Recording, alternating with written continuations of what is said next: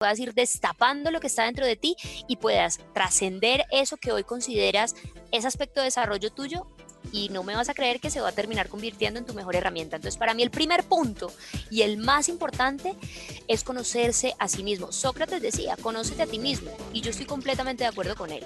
Porque si tú te conoces a ti mismo, eres capaz de trascender todas esas barreras que van a permitir eh, que puedas eh, evolucionar quién eres hoy.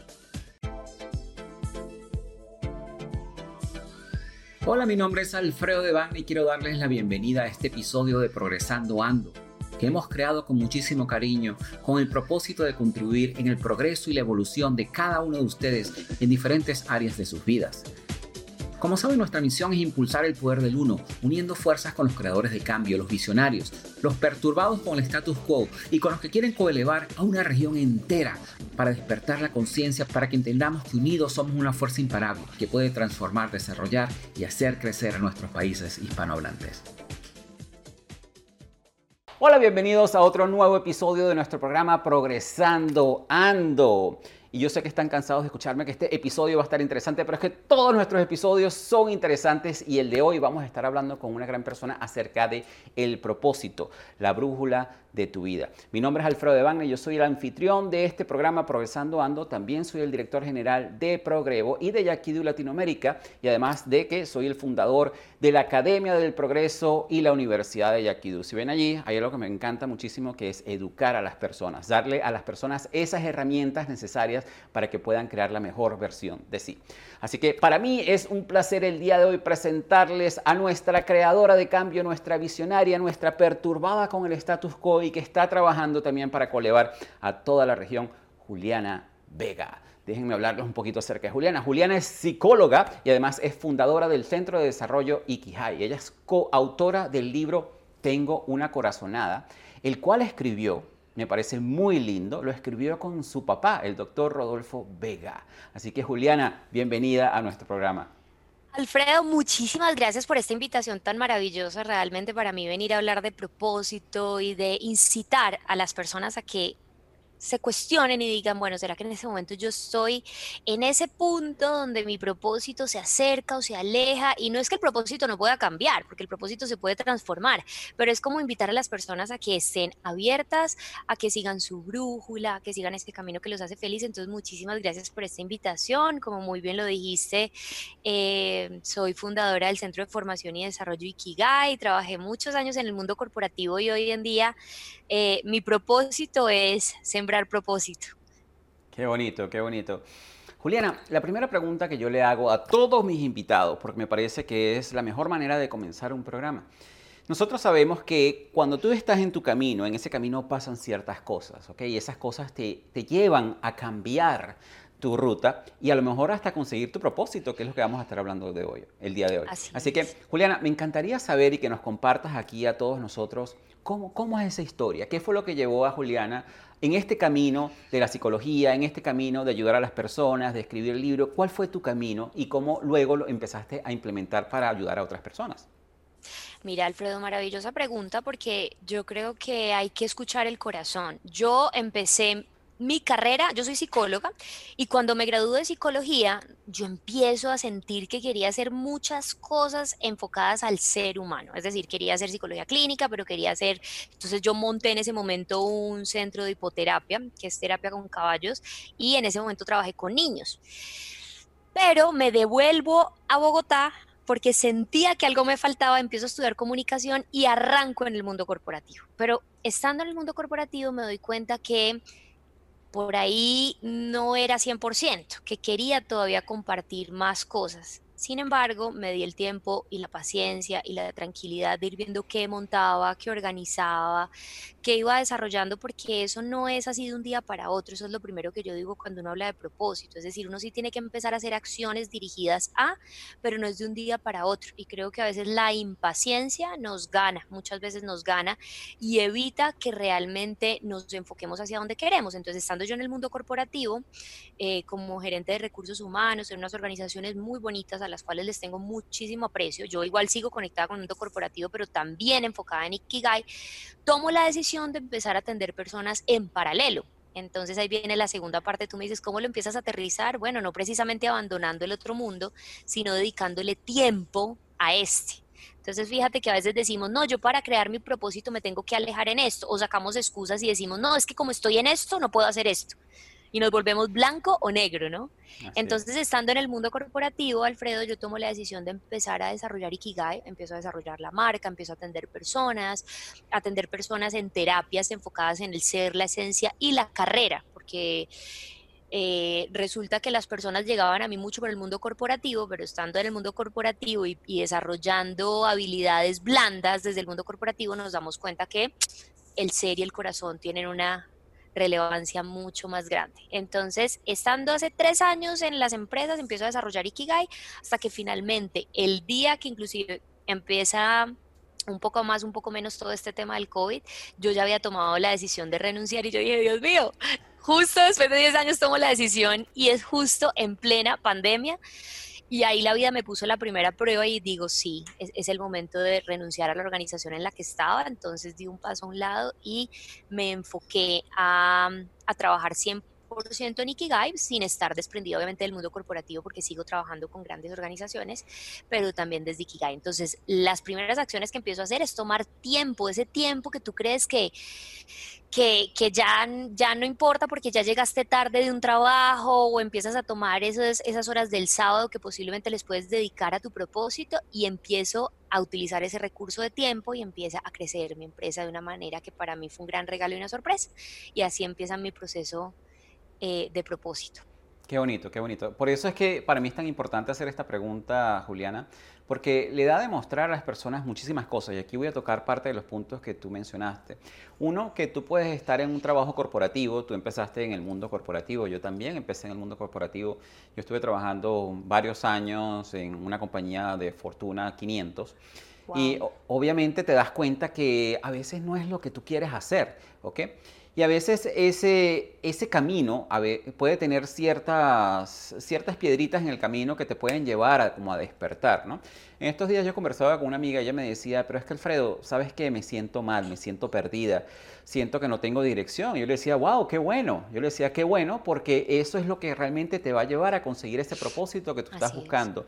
Eso es lo que te va a llevar a cambiar de dirección. Cuando nosotros tenemos ese sentimiento que algo tiene que cambiar, que algo tiene que mejorar, ahí empezamos a cambiar de dirección. Y lo importante de todo esto es que muchas personas piensan cuando tienen ese llamado, no, pero eso significa que tengo que dejar todo en este momento y tengo que enfocarme en lo que voy a hacer. ¿Qué lo puedes hacer, no hay problema, siempre y cuando tengas todos tus planes de respaldo alineados. Quiere decir que tengas tus ahorros y, que te hayas planeado financieramente para que eso no te afecte, porque lo que le pasa a muchísimas personas es que tienen su trabajo corporativo o su trabajo regular y dicen, bueno, ahora quiero hacer esto, sueltan lo que ya tienen seguro y empiezan a enfocarse en lo otro, no, no consiguen los recursos necesarios para el emprendimiento y lo abandonan. Entonces, me encanta la manera en que tú lo hiciste, que es obviamente tú tienes tu trabajo corporativo, sigues trabajando con tu, con, tu trabajo corporativo, dando lo mejor de ti, pero en paralelo, en ese tiempo adicional, empiezas a sacar tu sueño adelante. Y yo creo que eso acá nada más es un aprendizaje súper importante para todas las personas que nos están escuchando. ¿okay? Lo otro es. que tú hablaste también algo de que algo que es muy importante, es que es escuchar tu corazón. Y yo creo que desde ahí es donde viene esa parte del propósito. Ahora, la primera pregunta que les vamos a responder aquí a las personas que nos están escuchando es, ¿qué es para ti el propósito? Mira, para mí el propósito es, es esa corazonada, justamente como se llama mi libro, que te empieza a dictar antes de que tú te pares de la cama, eso por lo que te quieres levantar a vivir. Por eso mi empresa se llama Ikigai. Yo no sé, Alfredo, si tú y todos nuestros televidentes y nuestros oyentes han escuchado eh, la palabra Ikigai. Ikigai viene de Japón. Es una palabra muy común entre ellos. Iki significa vida, Gai significa valor. Es el valor que tú le das a tu vida. Entonces, ¿cómo es el valor que tú le das a tu vida? Mira, realmente es tan único Alfredo, lo que para ti es propósito, para mí es otra cosa muy diferente, para tus padres es otra cosa muy diferente. Entonces, fíjate que cada persona empieza a encontrarle valor. Ahí, en, Okinawa, la isla japonesa donde proviene esta palabra de Ikigai, donde se empieza a volver famosa, ahí es donde más centenarios, uno de los lugares donde mayor eh, centenarios hay en el mundo, imagínate eso. Entonces, cuando van y los investigan, se les preguntan, pero bueno, ¿de dónde salen con Ikigai o qué significan? ¿Será la comida? ¿Qué será? ¿Qué, de qué comen o qué? Entonces ellos empezaron a decir, no, no solamente es la comida o no solamente es el sueño o el descanso, es que tenemos Ikigai. ¿Y qué es Ikigai? Ellos dicen, bueno, para unos es la pesca, para otros son sus nietos, para otros son sus hijos, para otros son sus labores de una u otra forma, para otros son sus hobbies. Entonces ellos tienen una razón de ser y eso para mí significa propósito, es esa razón de ser lo que, te, lo que te despierta el corazón antes de tú pararte de la cama. Una vez yo hablé de Ikigai, dije pararme de la cama, y dijo, no, pues uno se para porque suena el despertador. Y yo ok, eso quiere decir que te falta Ikigai, porque qué rico uno ponerse parar de la cama y decir, mira, el corazón me late para vivir, para respirar, para agradecer hoy por algo, para... Eso es Ikigai y eso es propósito. Qué bonito, qué bonito. Y, yo, yo, opino lo mismo que tú. El propósito es esa razón por la cual tú te despiertas en las mañanas y dices, bueno, ¿Qué voy a cambiar hoy? ¿Cómo voy a impactar el mundo hoy? Aunque vamos a estar claros en algo, hay muchas personas que piensan que el propósito tiene que ser algo altruista. El propósito para mí es algo altruista porque para mí sí es cambiar la región y ofrecer a las personas las herramientas necesarias para que juntos podamos coelevar esta región, porque yo estoy cansado de escuchar que nos llamen países tercermundistas. Yo pienso que nosotros tenemos un recurso súper poderoso en Latinoamérica y en los países hispanohablantes que puede cambiar la región. El mío sí es altruista, pero el, el tuyo necesariamente no tiene que ser altruista de la persona que nos estás escuchando. El de Juliana puede ser altruista porque ella quiere impactar a las personas también. Pero un propósito como tal puede ser cualquier cosa, darle mejor vida a mis hijos, darle mejor vida a, los compañeros de trabajo. Pero es una razón que a ti realmente te, apasione y te permita a ti levantarte de tu cama todos los días. Hay algo que yo escuché y, y, yo no lo entendí, sino con el tiempo, y me imagino que a ti también te pasa, Juliana, y nos vas a contestar en este momento, que no hay nada mejor que hacer algo que te apasione y que te paguen por eso. Pues maravilloso, es que, es que fíjate que el concepto Ikigai eh, simboliza cuatro cosas, tu pasión, tu misión, tu vocación y tu profesión. Entonces fíjate que tu profesión viene siendo por eso, por lo que te pueden pagar. Entonces qué rico que tú puedas agregarle pasión a tu trabajo. Y ahí yo voy a decir algo, Alfredo, con lo que tú empezaste hablando esta mañana, que me pareció, esta mañana ahorita cuando comenzamos, que me pareció maravilloso, y es, qué rico que cuando te pares de la cama, tú sientas esa razón de ser, ese propósito, pero eso va acompañado de pasión. Y cuando tú le agregas pasión también a tu día a día, en tu trabajo, a tus cosas, inclusive si no es eso lo que más te gusta, créeme que las cosas salen maravillosas. Así es. Y, lo interesante es eso, cuando tú entiendes, cuando tú entiendes en ese momento que esa razón por la cual te estás levantando de la cama o por la cual dejas de levantarte de la cama está impactando a otras personas, entonces es lo que te lleva a tener ese propósito. Ahora, hablemos un poco, Juliana, de por qué es tan importante tener un propósito. Mira, uno podría vivir sin propósito, ¿cierto? Y la vida igual funcionaría lo rico del propósito es que te despierta esas ganas de vivir y te da brújula, te da sentido, te da flecha. Haz de cuenta, yo, yo digo es que la flechita porque tiene un puntico adelante. Tú has visto que las flechas son mucho más filudas en la parte de adelante y que si la flecha no fuera filuda en la parte de adelante sería imposible que esta flecha se clavara en, en, el, en el punto exacto. Es porque mientras más filudo tengas tu propósito, mientras más filudo tengas eso a lo que quieres llegar a ser, más fácil vas a clavar en el blanco. Y aunque el camino no es la, para mí digamos el proceso final no es la meta, porque yo creo que uno sí debe disfrutarse el camino, sin duda va a ir llegando y acercándose mucho más a eso para lo que uno siente que tiene cualidades y competencias que puede entregarle al mundo y a uno mismo. ¿cierto? Porque uno dice, oiga, si yo puedo hacer esto tan chévere, ¿por qué no disfrutar si es el don de la vida, el don que el universo me dio, Dios me dio?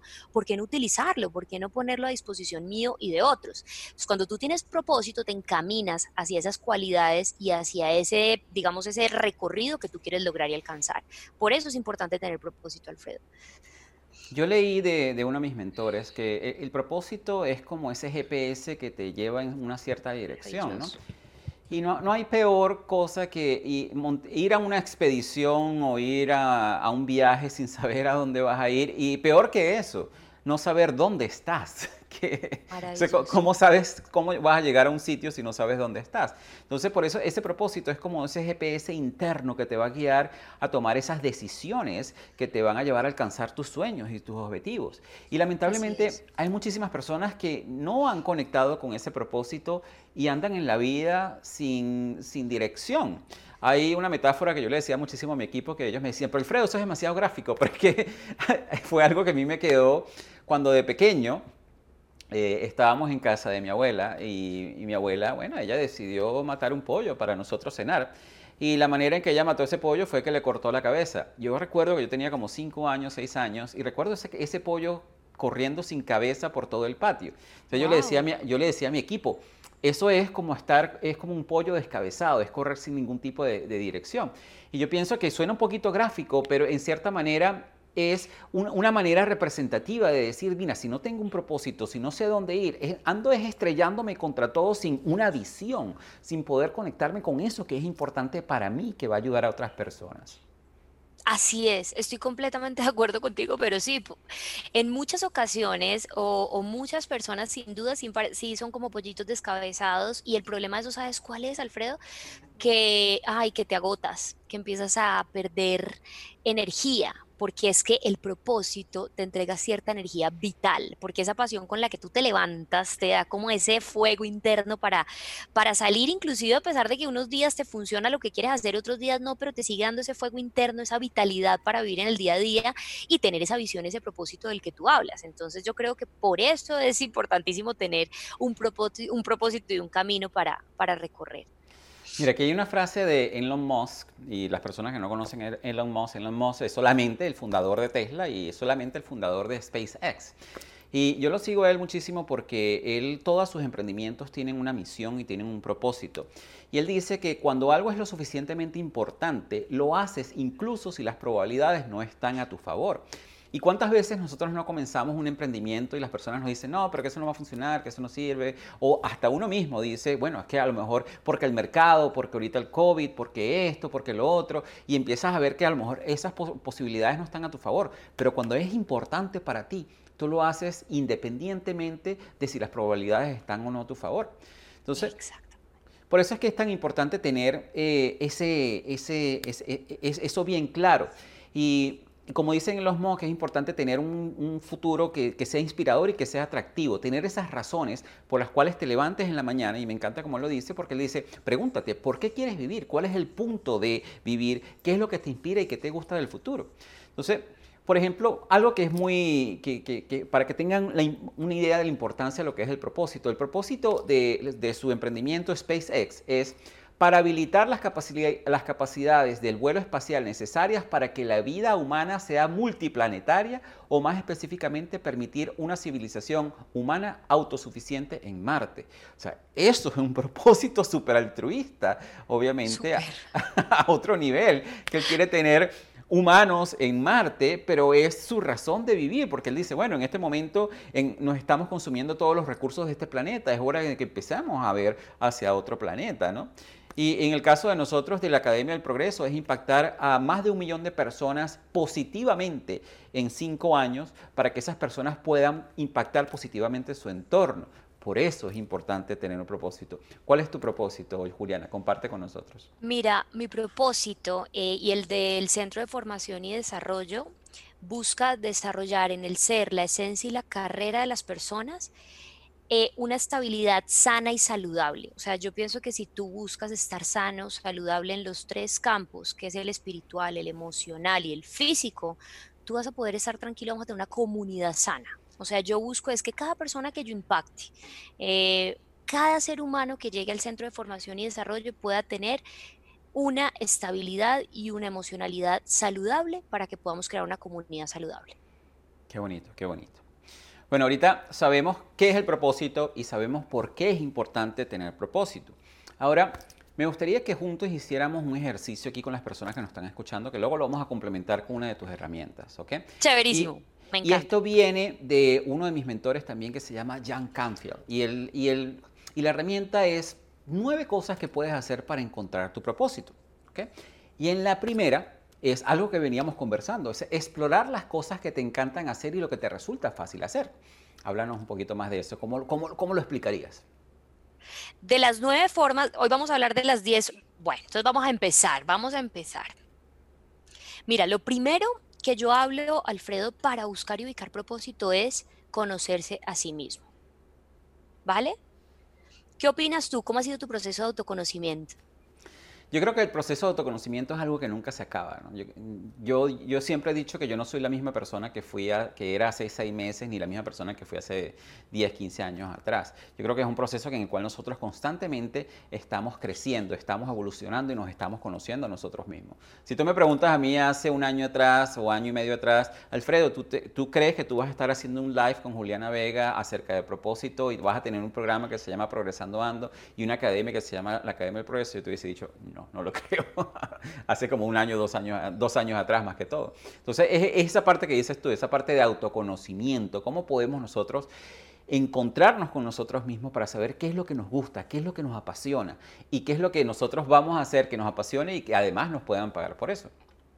Mira, y además es que fíjate lo interesante, cuántas veces nos estamos perdiendo de conocer los superpoderes que tenemos, cuántas veces nos estamos perdiendo de trascender aquellas que hoy llamamos nuestras dificultades por no entrar a conocernos a nosotros mismos. Es que hay muchísimo tabú alrededor del tema y es que levantar capas de la cebollita para llegar dentro de nosotros es doloroso. Entonces, por eso a mí me dicen, psicóloga, no, qué miedo, qué pereza, no, psicóloga, no, no, no, no, Dios mío, ¿qué me vas a decir? Y yo les digo, no, no, no, fíjate que lo que hacemos nosotros es entregar todo ese acompañamiento para que tú puedas ir destapando capitas, puedas ir destapando lo que está dentro de ti y puedas trascender eso que hoy consideras ese aspecto de desarrollo tuyo y no me vas a creer que se va a terminar convirtiendo en tu mejor herramienta. Entonces, para mí el primer punto y el más importante es conocerse a sí mismo. Sócrates decía, conócete a ti mismo y yo estoy completamente de acuerdo con él.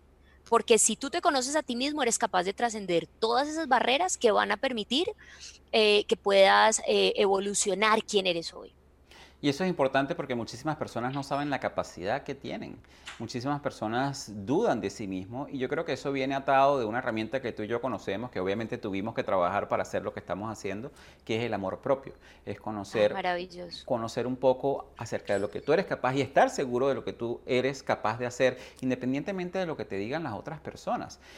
Y yo pienso que lo que pasa es que a veces a las personas no les gusta descubrirse o destapar esas esas capas de la cebollita porque les da miedo a lo que puedan encontrar allí debajo.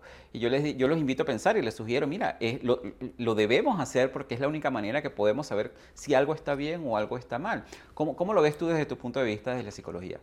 Mira, lo veo tal cual como lo acabas de decir, creo que dijiste algo espectacular y es, si nosotros nos conocemos a nosotros mismos, somos capaces de trascender y evolucionar aquellos aspectos que hoy consideramos están en nosotros difíciles de identificar, difíciles de trascender. Entonces, para mí el autoconocimiento, por eso lo ponemos de primero, Alfredo, porque si tú no te conoces, jamás vas a saber de qué eres capaz. Mientras que si tú te conoces vas a saber todo el potencial que tienes para entregarle a los demás, todas las capacidades, inclusive cuando conoces tus sombras, te quitas de encima el, tener que esconderte detrás de máscaras para que los demás te acepten. Fíjate que ayer leía una frase justo con, esto que te estoy diciendo que me encantó. De, mira, se las quiero compartir porque me pareció maravillosa. Y básicamente hablaba, ahora que la encuentre se las, se las digo, pero básicamente hablaba de que las máscaras que nosotros nos ponemos para poder que otros nos acepten es lo que nos produce ansiedades, depresiones y dificultades. Entonces el autoconocimiento es maravilloso porque cuando tú ya te conoces, sabes las sombras que tienes que trascender, sabes tu pasado, lo, mejor dicho, como decimos acá en Colombia, coges el toro por los, por los cachos y le dices, bueno, acá vamos a trabajar de la mano, enfrentas tus miedos, los conoces, se te va a facilitar muchísimo más poder... Eh, trascender y llegar a tu propósito de una manera mucho más fácil. Así es, así es. Y, esa parte es importantísima. A mí el, concepto de las máscaras es algo que a mí me apasiona porque yo pienso que muchísimas personas a veces andamos por, por la vida con una máscara pretendiendo ser algo que no somos, ¿no? Así es, así es, así es. Y es solamente para ser aceptados por otras personas. Y yo siempre le digo a las personas que no hay libertad más grande que aceptarte a ti mismo y, y que realmente no te dejes afectar por lo que los demás piensen de ti, ¿no? Entonces, seguimos con estas 10 herramientas para practicar tu propósito. En el, segunda, en el segundo paso, para practicar tu propósito, tenemos seguir tu intuición. Esto es un tema que a mí realmente me apasiona. Hablemos un poco más de eso, Juliana. Ay, Dios mío, mira, lo que pasa es que la intuición eh, ha tenido una historia muy grande detrás de sí misma. Te voy a explicar por qué. Porque a veces confundimos la intuición con pensamientos repetitivos que se vuelven como esa obsesión, esa obsesión mental que tú tienes para llegar a algo y no. La intuición, ¿sabes dónde vive? En el corazón. Es esa comunicadora del alma que te está contando constantemente de una manera contundente, de una manera asertiva, de una manera rápida, cómo conectarte con tu corazón, cómo escucharlo para que puedas llevar a la acción en tu día a día eso a lo que viniste, eso por lo que fuiste creado. Entonces la intuición yo la llamo la comunicadora del alma. Esa, esa que, además, es esa que aparece, Alfredo, cuando tú menos te imaginas que aparece una información en tu cuerpo, eh, en, tu, en tus pensamientos, es algo que tú no estabas esperando, pero pero se aparece y tú la sientes, la percibes. Y ahí es cuando tú le tienes que poner atención a eso que tu alma te está gritando que hagas, que sigas. Esa, esa para mí es la intuición, ese es el proceso que debes seguir. Y eh, por eso en el libro lo llamamos tengo una corazonada, porque son esas corazonadas que normalmente aparecen, existen, sabes que debes escucharlas, a veces las ignoras, otras veces no, entonces cuando no las ignoras te has dado cuenta que has terminado cumpliendo con unas metas que tú decías, yo que iba a terminar acá hablando con Juliana de propósito, mire, yo aquí con Alfredo, o sea, esos son corazonadas maravillosas que seguimos tiempo atrás y que se fueron dando y te van trayendo sorpresas súper especiales para la vida. Eso es la intuición. Entonces, ¿por qué la intuición? ¿Por qué la intuición, Alfredo, tiene que hacer parte de la búsqueda de propósito? Muy sencillo, porque es que es a lo que viniste. Ese es el grito de tu alma, ese es el grito de tu corazón. Si nos pasamos la vida escuchando todo lo que nos dicen todos los demás, todo lo que los demás esperan de nosotros y lo que el, mundo en sí espera de nosotros, es muy difícil conectar con el alma, es muy difícil conectar con el corazón. Y la intuición es la que te está comunicando esto. Entonces realmente llegar al propósito y llegar a todo esto sin intuición es completamente difícil. Y es muy importante, y es lo que tú dices. Eh, a veces las personas piensan que solamente tenemos un solo cerebro y realmente tenemos en cierta manera otro cerebro que es el corazón. Uno debe seguir también a veces las Así es, así es. las llamadas del corazón y me encanta tu libro porque tu libro habla de la corazonada, ¿no? y eso me hace recordar que yo el año pasado, justamente a principios de año, después de haber tenido un, emprendimiento que yo saqué adelante, que no nos, nos salió muy bien, pero no dio los recursos que nosotros pensábamos que iba a dar Ah, empecé como a sentirme como que, mira, necesitaba hacer algo para mí, era importante que empezara a conectarme con personas del desarrollo personal y, y se me dio la oportunidad de participar en un evento en Portugal y que era de puro desarrollo personal y luego llevarlo a otro, a otro evento que se desarrolló en Croacia. Y yo creo que esos eventos, y yo dije, bueno, ¿será que debo ir o será que no debo ir? Pero algo me dijo, Alfredo, tienes que ir, tienes que ir a esos eventos. Ahí está tienes que ir, tienes que ir. Y yo dije, bueno, voy a ir. Y, realmente para mí es, eh, esos dos eventos a los cuales yo fui y lo que pasó durante esos meses, por sí yo no me imaginé que iba a pasar cuatro meses en Europa, pasé cuatro meses en Europa que fueron transformadores y que fue realmente la semilla que nos llevó a hacer todo lo que estamos haciendo en este momento. De allí salió mi podcast, de allí, eh, imagínate, mi, mi podcast lo empecé a grabar yo en julio del año pasado, pero realmente salió en vivo en noviembre, pero yo tenía episodios grabados, o sea, fue algo porque yo llevé eh, yo seguí esa corazonada, como me dices tú, y dije, no, yo tengo que hacer esto, voy a conectar con personas que están en el medio también, es muy importante, quiero aprender qué es lo que ya está allá afuera, porque yo me quiero traer todos esos conocimientos para Latinoamérica y eso solamente lo pude hacer a través de la intuición. Ahora, tú tienes el tercer punto, es salir de esa zona de confort, y de eso podemos hablar toda la tarde, pero me gustaría ver tu punto de vista. Mira, lo que pasa es que la zona de confort, es decir, ¿qué, ¿qué, pasa con nosotros los seres humanos? La zona de confort es maravillosa para nuestro cerebro, porque resulta que nuestro cerebro busca evitar que nosotros consumamos la mayor cantidad energética posible. Por eso cuando nosotros construimos un hábito, el cerebro dice, bien, ya, listo, listo, Alfredo ya encontró su hábito, su camino, entonces quédate así quietico. Y es en esos momentos cuando ya nos defendemos como pez en el agua sobre cualquier asunto, cuando decimos estamos en nuestra zona de confort. La realidad es que estar en la zona de confort, no, yo no lo veo tan mal, porque pues se siente rico. El punto es, cuando tú te sales de la zona de confort, es cuando realmente vas a ir a ese campo desconocido que te va a hacer desarrollar nuevas competencias, nuevas habilidades y vas a descubrir nuevas cosas. Pero solo lo logras cuando le dices a tu cerebro y tienes una conversación muy seria con él, hey, vamos a crear nuevos hábitos, porque hoy no los tengo. Por eso, eh, tu cerebro va a hacer todo lo posible para que tú te mantengas muy inteligente, muy capaz, muy poderoso en lo que haces hoy. Pero para transformar y salirte de la zona de confort hay que hacer nuevas cosas. Y por eso yo invito a las personas a que tengan estas conversaciones internas y con su cerebro de una manera que puedan desarrollar nuevos hábitos, puedan desarrollar nuevas habilidades y capacidades para que puedan salir a hacer otro tipo de cosas diferentes que hoy no hacen. Y ahí es donde van a encontrar la magia. Ahí es donde van a encontrar esa ciudad perdida, eso que tú dices, yo nunca pensé que fuera a llegar a este camino tan maravilloso, eso no quiere decir que el camino va a ser ni perfecto, o sí perfecto en su estado, pero te va a entregar nuevas sorpresas. Eso para mí es salirte de la zona de confort, cuando empiezas a hacer hábitos diferentes, cuando empiezas a conversar con personas diferentes, cuando te empiezas a exponer a hacer cosas diferentes, cuando empiezas a hablar sobre cosas diferentes, es justo ahí cuando ocurren cosas maravillosas en tu vida. Y lo importante con respecto a eso es que yo, siempre he escuchado y siempre le digo a las personas que eso que tú sueñas y eso que tú quieres lograr no se encuentra en tu zona de confort. No lo vas a encontrar allí, se encuentra fuera de tu zona de confort. Y eso es importantísimo. Yo les doy un ejemplo. A mí realmente esto de hacer live y hacer un podcast, a mí me daba terror, a mí me daba pánico, como no tienes una idea. Y yo el año pasado yo dije, ¿sabes qué? Voy a, yo como sé que es algo que tengo que arreglar, voy a ir a la Academia de Oratoria, que es una academia, de, es un, un, taller de cinco días, donde mira que me, me, sacaron de la zona de confort muchísimas veces, y como no tienes idea.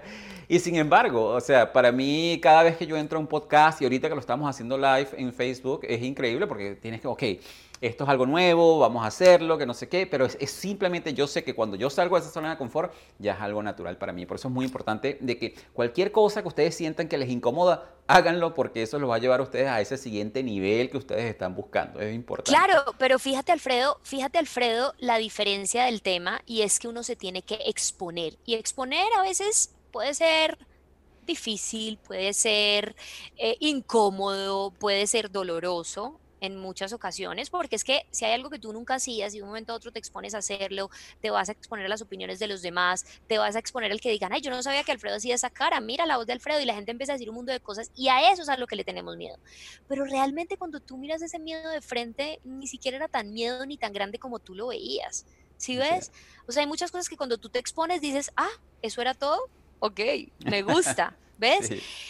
Y ahí, ahí, ahí es donde nos evolución, o sea, es como si nuestro cuerpo en ese momento inclusive cambiara de forma, nuestra alma cambia, cambia de forma, nuestra manera de ser cambia de forma, pero es justo en ese momento, es después de. Así es. Bueno, no hablemos de cara porque mi equipo goza conmigo con, cuando yo hago videos porque de ahí sacan todos los stickers que después se utilizan por todos lados. En el paso número 4 tenemos despierta tus sentidos, olfato, vista, eh, tacto, gusto y oído, siempre para tener un mensaje superior. Háblanos un poco más acerca de eso.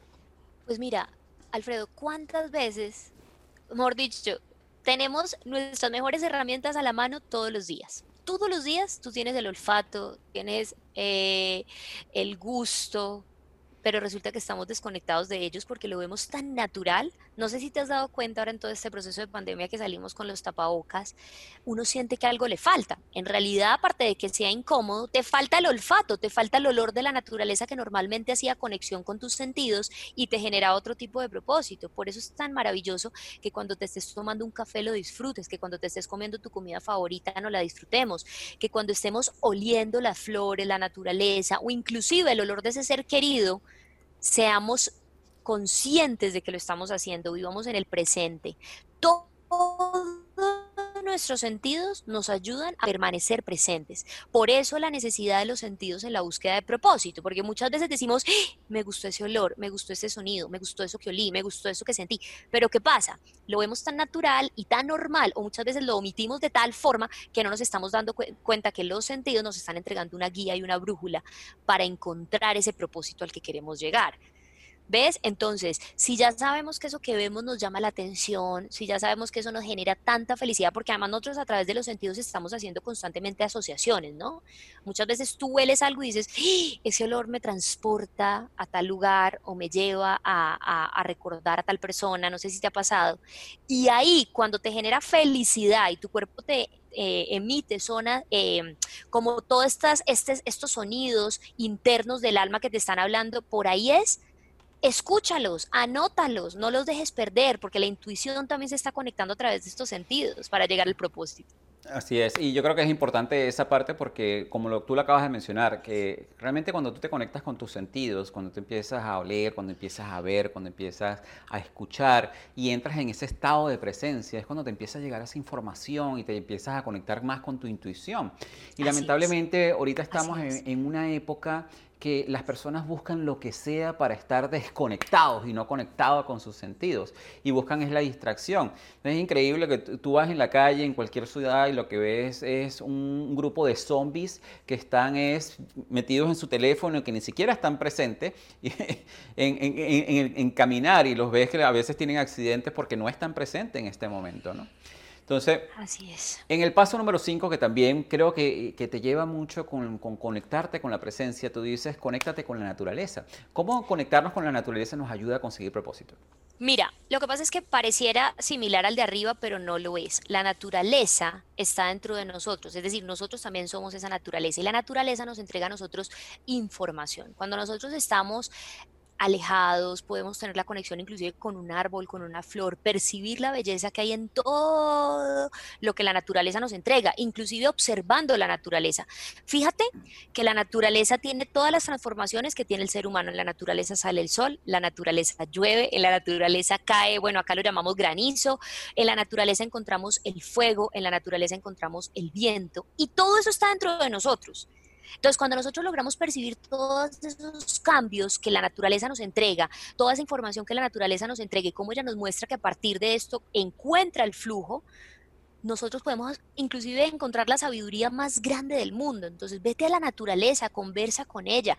Hay una investigación muy bonita que dice que cuando tú tienes creencias muy eh, establecidas dentro de ti y las quieres transformar, haces tu trabajo interno, te haces terapia o sencillamente te dedicas a meditar, a conectarte contigo, logras transformar estas creencias y luego vas y te paras enfrente de un árbol, el árbol es capaz de decirte si realmente tú ya cambiaste. Esto es algo muy evolucionado, han hablado mucho del tema, pero la energía que emite la naturaleza es capaz de decirte qué tan conectado estás realmente con tu nueva creencia o qué tan falsa es.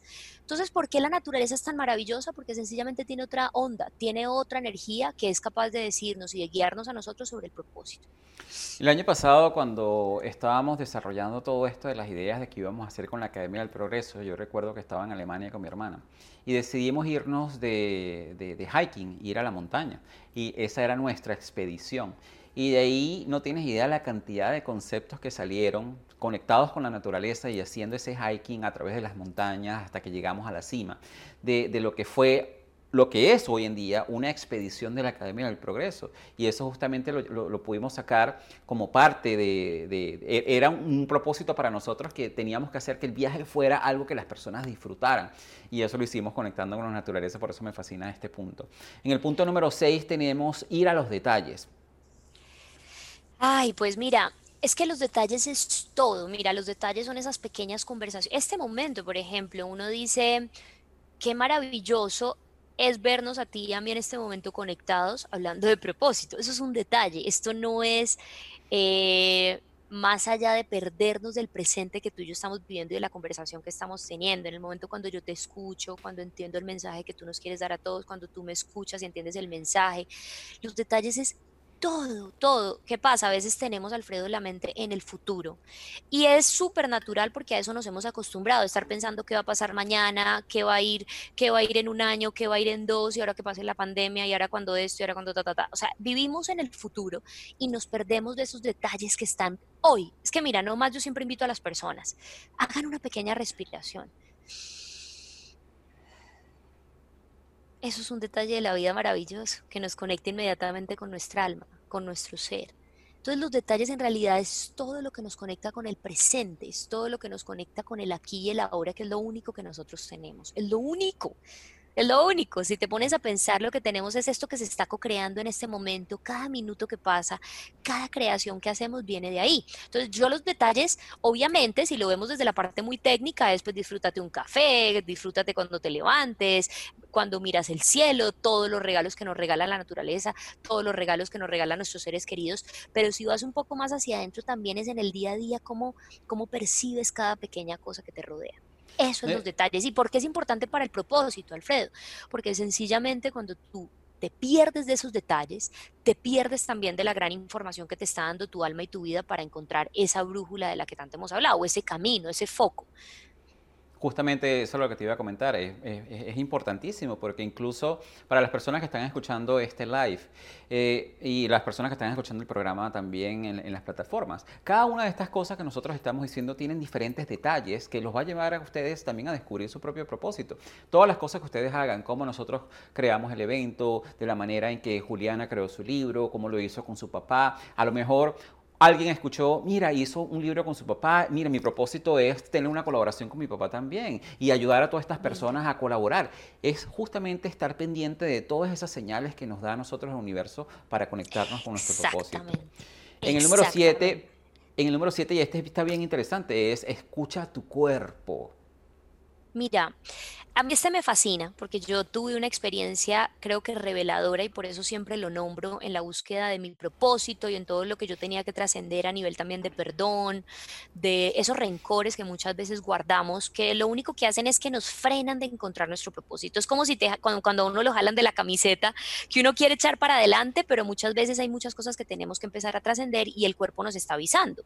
Yo recuerdo hace unos años, Alfredo, que yo empecé a tener un dolor en la rodilla. Yo tengo hoy en día 34 cuatro años, hace cuatro tenía 30 obviamente, y yo decía, pero si los tacones, ¿por qué me van a estar afectando? ¿Por qué los tacones me van a dar dolor de rodilla? No lo veía muy coherente y me dio por ir a leer uno de mis libros favoritos, Sana tu cuerpo de Louis Hay, no sé si has tenido la oportunidad de revisarlo, y Louis Hay dice ahí, si tienes dolor en la rodilla, revisa si está siendo inflexible, si está siendo rencoroso, y yo, epa, epa, epa. Yo estaba justamente en ese momento discutiendo con un ser muy querido, pero yo pensaba que eso era cuento aparte. Yo no pensé que mi rodilla me estaba realmente pidiendo flexibilidad y pidiendo que reflexionara al respecto. Entonces, ¿por qué yo nombro en la búsqueda de propósito escuchar tu cuerpo y escuchar sus señales? Porque muchas veces tú quieres ir tras un propósito, tú quieres evolucionar, tú quieres avanzar hacia, hacia eso que tienes como objetivo, pero tienes rencores o tienes sencillamente cosas que trascender de tu niñez o tienes sencillamente cosas que evolucionar y tu cuerpo te avisa. Entonces a veces nos levantamos con estos dolores acá en la espalda, en la cabeza, en la cadera, en la rodilla y el cuerpo nos está avisando justo ¿Qué es eso que tenemos que escuchar para trabajarlo? No es que ninguno de los otros no lo tenga, no, todos tenemos cosas, pero si lo escuchamos se nos va a ser mucho más fácil y sencillo poder decir, ah, claro, era por ahí, estoy siendo rencorosa o estoy siendo inflexible o estoy siendo poco... Em, sí, poco responsable con el perdón que tengo que asumir con alguien. Cuando lo haces, inmediatamente, oye Alfredo, se me quitó el dolor, inmediatamente lo hice consciente, ¿ah? Solo con hacerlo consciente, el dolor desapareció. Por eso yo lo nombro acá, porque eso me ayudó a trabajarlo y avanzar mucho más rápido hacia ese, hacia ese propósito que estoy viviendo hoy.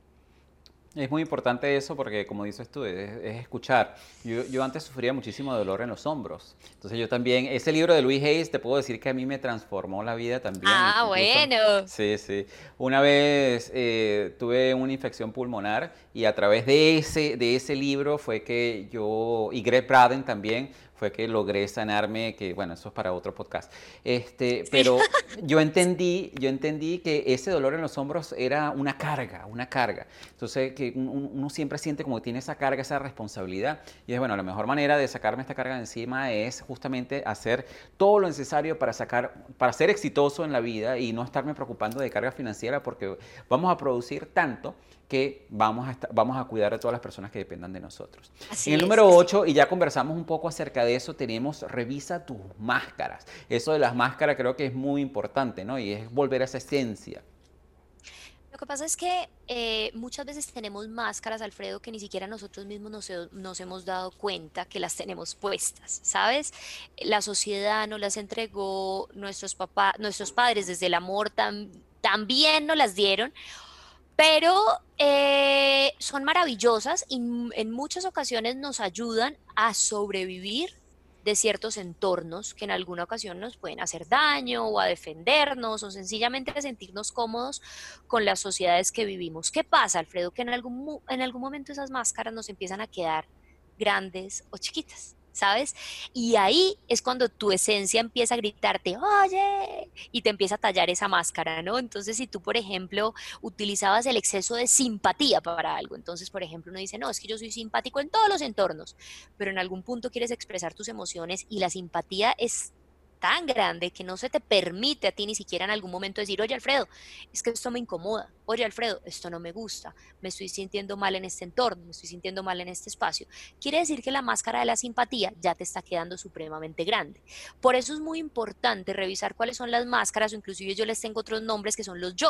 Yo creo que uno tiene múltiples yo y que se pueden utilizar en cualquier momento. El tema es cuando uno de esos yo se convierte en un yo superior y te empieza a convertir en una sola persona o en un solo ser cuando tú eres infinito. Tú puedes tomar la decisión de ser quien tú quieras. Si venías siendo el ser más simpático del planeta, pero resulta que mañana decides porque va mucho más alineado con tu coherencia, con tu centro, porque resulta que tú eres una persona introvertida y no te sientes cómodo siendo hiper simpático, tú estás en todo tu derecho y capacidad para ponerte en, ese centro y en esa posición que te haga sentir más cómodo. Por eso las máscaras en la búsqueda de propósito tienen que irse quitando. Lo que pasa es que en el momento que tú te quitas una máscara, como las personas que te rodean no van a estar acostumbradas a verte sin esa máscara, van a empezar, pero Alfredo, ¿a ti qué te pasa? Últimamente te he visto de tal manera, oye, ya no eres el mismo de antes vas a tener la tendencia de querer volver a lo mismo de siempre. Y ahí es donde tú tienes que persistir e insistir en ser esa persona que tu esencia te grita ser. Ese es el momento, es ahí justamente. Bueno, y esas máscaras no solamente funcionan cuando son extremadamente positivas, que a lo mejor estás pretendiendo ser algo que no es, pero también cuando estás haciendo, cuando, está, cuando la, la máscara es negativa. Yo conversaba, yo conversaba con una amiga y ella me decía, me estaba comentando de los problemas que estaba teniendo con, con, con su esposo. Yo la conozco de hace muchísimos años. Y yo le decía, tienes que quitarte esa máscara, y es una palabra que se utiliza en inglés que es muy, muy fuerte, pero era, quería darle ese contraste, ese contraste. Yo le decía, tienes que quitarte esa máscara de bitch. Bitch es una persona que es muy amargada, muy, muy, eh, efervescente a nivel de ánimo, muy, o sea, todas esas cosas. Y decía, tienes que quitarte esa máscara de bitch, porque yo te conozco a ti y tú, tú no eres esa persona. Esa, esa máscara que tú tienes es una máscara de protección, como quieres hacerte la dura, quieres hacerte, y esa no eres tú quítate la máscara y vas a ver cómo cambian las cosas. Y ella lo hizo y definitivamente le empezaron a mejorar las cosas. En el número 9 tenemos replantea tus creencias. Yo creo que esto es un punto súper importante, sobre todo para las personas que nos están escuchando, es empezar a cuestionar. Y eso para mí, yo voy a comentar un poco acerca de eso porque es un punto que es muy apasionante para mí. adelante, Juliana. Ah, bueno, entonces mira, ¿por qué replantear las creencias? Lo que pasa, eh, y creo que tiene mucho que ver también con las máscaras, pero hay cosas que creemos que son como estándar, ¿no? Como que, mira, eh, no me gusta la persona que se pone blusa roja. ¿Por qué? Porque es que cuando yo era chiquito yo escuché a mi abuelo que decía que las personas que se ponían una blusa roja entonces era porque tenían malas intenciones cuántas cosas, y te, estoy poniendo un ejemplo básico y espero que tú me complementes ya con lo más profundo, pero es que tenemos que empezar por lo básico para que las explicaciones realmente las cojamos y es que en la vida en creencias como estas están evitando entonces que la mujer que va con camisa roja yo en la vida le voy a hablar y puede ser que ahí esté el amor de tu vida, ¿no? Entonces fíjate cómo las creencias nos hacen tanto daño si no las cuestionamos, nunca vamos a poder saber si esa es nuestra verdad. E, y la verdad es la verdad, o sea, la verdad es el amor. Entonces, las creencias muchas veces nos interrumpen llegar a nuestras verdades porque ese ser querido, no sé, eh, cuando éramos chiquitos, ese ser que tanto amábamos nos dijo algo que lo convertimos en verdad y hoy en día nos está interrumpiendo de llegar a ese propósito, de llegar a nuestra verdad. Y eso lo que tú dices también es importante, es poder identificar si esa creencia es tuya o es una, creencia infundada por tus padres, una creencia infundada por la sociedad, una creencia infundada por algún trauma que tú, tuviste en la vida. Y yo creo que una de, de, las... Por eso es que la introducción a mi programa es esas personas que están perturbadas con el status quo. ¿Ok? Porque para mí es siempre importante, yo le digo a las personas, mira, escúchanos a nosotros, pero no te creas todo lo que nosotros digamos. No. Cuestiona cada una de las cosas que nosotros estamos diciendo y ve si te hace sentido, si, si, si te resuena o no te resuena. no creas en todo lo que te dicen. Una, una, de las, yo creo que de las habilidades más grandes que, que me enseñó eh, mi coach de, de, oratoria, él dice, cuando, cuando tú empiezas a ser coach o cuando empiezas a, a, trabajar la parte de oratoria, tú tienes que tener una mente muy abierta, que para muchas personas es muy difícil. Tú tienes que ser capaz de hablar en favor y en hablar en contra de temas que sean muy polarizantes, porque yo escribí acerca de eso, la polarización, yo creo que es lo que te lleva a la ignorancia, cuando tú te polarizas en un tema y tú dices, no, porque este partido político es de esta manera y todos los demás están equivocados. O porque, vamos a hablar de algo, porque, eh, por ejemplo, en el tema de las armas, no, porque yo estoy en contra de las armas y todos los demás están equivocados. Entonces, él nos enseñó que es importante poder hablar tanto en favor como en contra. E hicimos un ejercicio que fue súper interesante en temas muy polarizantes, que era armas, era el monogamia, si, eres, si eres monógamo o no eres monógamo, si las, si las relaciones deberían ser este, de varias personas o no. Y el otro tema, no me acuerdo cuál era, pero esos dos temas en general que fueron los que nos tocaron, teníamos que hablar en favor y en contra. Y es interesante cómo empiezas a abrir tu mente. Y yo creo que eso es algo que debemos practicar todos. O sea, independientemente de lo que escuchas, hay personas que, que están hablando de que si, el, que si el, el virus lo soltaron o no lo soltaron velo como una posibilidad. Veamos qué pudo haber sido y qué no pudo haber sido y qué no. Hay cosas que son muy ciertas. Yo digo que dentro de las verdades hay pequeñas mentiras y dentro de las mentiras hay grandes verdades. Entonces que tú tienes que empezar a identificar eso y la única manera que lo vas a hacer es replanteando tus creencias. Y en el último, que me parece súper interesante y creo que esto es lo que nos va a llevar a nosotros a cerrar esta parte de las 10 herramientas para practicar tu propósito, es toma el timón de tu barco. Mira, lo que pasa es que yo siento que en el planeta a todos se nos dio un barco, el barco de tu vida lo tienes tú, el barco de mi vida lo tengo yo, pero ¿cuántas veces no permitimos que otros vengan y manejen desde, desde este timón nuestras vidas? Entonces a veces empezamos a decir, ay, ok, viene eh, una tormenta. Entonces uno llama a ese ser protector, dale, dale, maneja, maneja tú mi barco, porfa, que viene una tormenta. Entonces yo me echo para atrás y no enfrento mi vida. ¿Por qué? Porque tampoco estoy conectada con ese timón de decir, oye, yo también puedo coger el timón de mi vida y trascender esa tormenta que viene allá en el barco, en el mar, pues si nos ponemos en la la metáfora aquí del mar y el barco, podemos asumir el timón de nuestros barcos siempre y cuando estemos conectados con nuestros corazones y sepamos que todos tenemos múltiples habilidades, múltiples competencias para cada uno de estos obstáculos y además para todas estas sorpresas que la vida nos entrega. Pero si en ningún momento somos capaces de asumir el timón, siempre vamos a tener la desconexión con nuestro corazón. Es la verdad, el timón es el corazón. Y, que lamentablemente vamos a estar trabajando en el propósito de otra persona y no en el propósito nuestro. Claro. Y, justamente, y justamente de eso se trata. Si tú permites que otras personas manejen tu barco, y a veces lo hacemos es tan sencillo que Ah, bueno, porque mi papá quiso que yo fuera doctor, pero tú querías ser doctor. no, no, tú querías ser doctor, tú querías ser cantante. Eh, no, porque mi hermana tal cosa, entonces yo ahora quiero ser modelo, pero tú querías ser modelo. O sea, ese tipo de cosas que, que te llevan a cederle el control de tu barco a otras personas y después nos preguntamos por qué somos infelices en la vida porque no tenemos un propósito. Entonces, yo creo que para este, este punto es súper importante para, para cerrar estas 10 herramientas. Es muy importante, como, ustedes saben, en cada uno de nuestros episodios nosotros tenemos un recurso adicional que está disponible para ustedes en nuestra plataforma de membresía exclusiva y gratuita para todas las personas que escuchan nuestro programa Progresando Ando. Y aquí les vamos a tener estas 10 herramientas que nos facilitó Juliana, que están súper poderosas y muy importantes para que ustedes se las puedan descargar, las impriman y las recuerden todos los días. ¿ok? Si no te has registrado todavía en la plataforma de Progresando Ando, es muy fácil. Ve a progresandoando.progreso.com, te registras y ahí vas a tener acceso a todos estos recursos, no solamente de este episodio de Juliana, sino todos los recursos que nosotros hemos incluido desde el episodio cero. Imagínense, ahí nada más tienes un taller de desarrollo personal de nada más de todos los recursos que nosotros hemos incluido en cada uno de nuestros episodios, ¿ok? Así que si no se han registrado, los invito. Eh, Juliana, unas palabras para que nos ayudes a cerrar el programa del día de hoy.